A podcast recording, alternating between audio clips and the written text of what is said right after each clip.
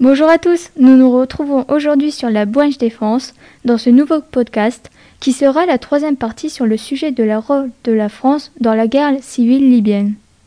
Cette partie se penchera plus particulièrement sur le rôle de la France. François Hollande a décidé de s'intéresser au dossier de la Libye car il était conscient que le chaos libyen favorisait les passeurs et les trafics en tout genre qui exploitaient le désarroi des migrants, mais qu'il était surtout concerné par rapport au lien avec la Sahel. Cependant, la France a un rôle très flou dans cette guerre, où même les autorités françaises sont divisées. Comme nous l'affirme la page Wikipédia sur les relations entre la France et la Libye, d'un côté nous avons Jean-Yves Le Drian et son ministère de la Défense qui sont pour le maréchal Haftar, qui tente d'incarner le pouvoir, car il pense que c'est un protagoniste qui est capable de réunifier le pays.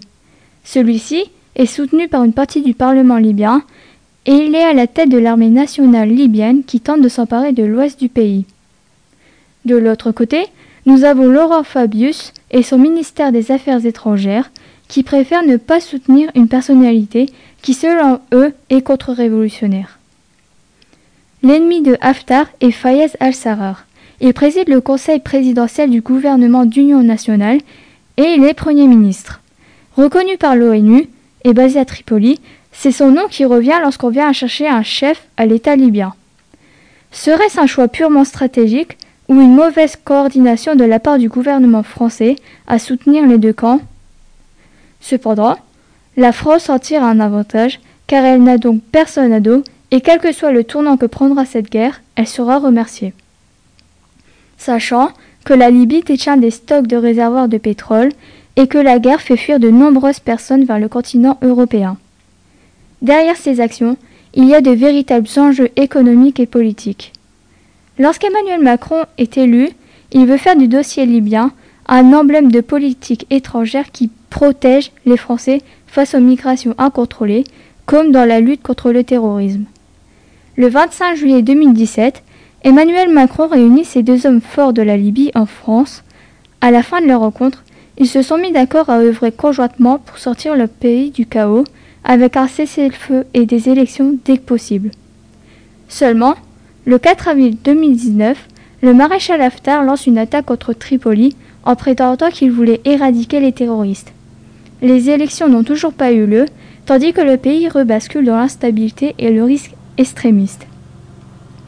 Dans le courrier international publié le 25 4 2019 par Tom Westcott, d'après Fayez al-Sarraj, si, le chaos, est revenu, c'est de la faute de la France qui apporte un soutien non proportionné à Haftar et que c'est ce qui l'a poussé à sortir du processus politique. Il est vrai que durant l'année 2016, Paris a déployé des moyens discrets tels que des militaires, des forces spéciales et des clandestins du service Action de la DGSE, mais également des caisses d'armes pour le maréchal qui passe par l'Égypte, dans le but de combattre l'État islamique. L'attaque contre Tripoli, lancée par Haftar, a pris fin le 4 juin 2020. Ces troupes ont été chassées du faubourg qui disputait depuis plus d'un an. Ce fut un échec pour le maréchal. Ainsi, le 23 octobre 2020, l'ONU a réussi à obtenir un accord de cessez-le-feu permanent et immédiat en Libye. Et tous les mercenaires et combattants étrangers ont trois mois pour quitter les lieux. C'est une bonne chose pour le pays qui vient de prendre un tournant important vers la paix et la stabilité. Nous pouvons donc dire que la France a joué un rôle très flou durant cette guerre. Depuis le 29 mars 2021, après sept ans de fermeture, l'ambassade de France en Libye rouvre enfin ses portes. Maintenant, la France doit restaurer sa crédibilité pour reprendre le pied en Libye. Voilà, c'est la fin de ce podcast. Je vous dis à très vite dans, sur la branche défense.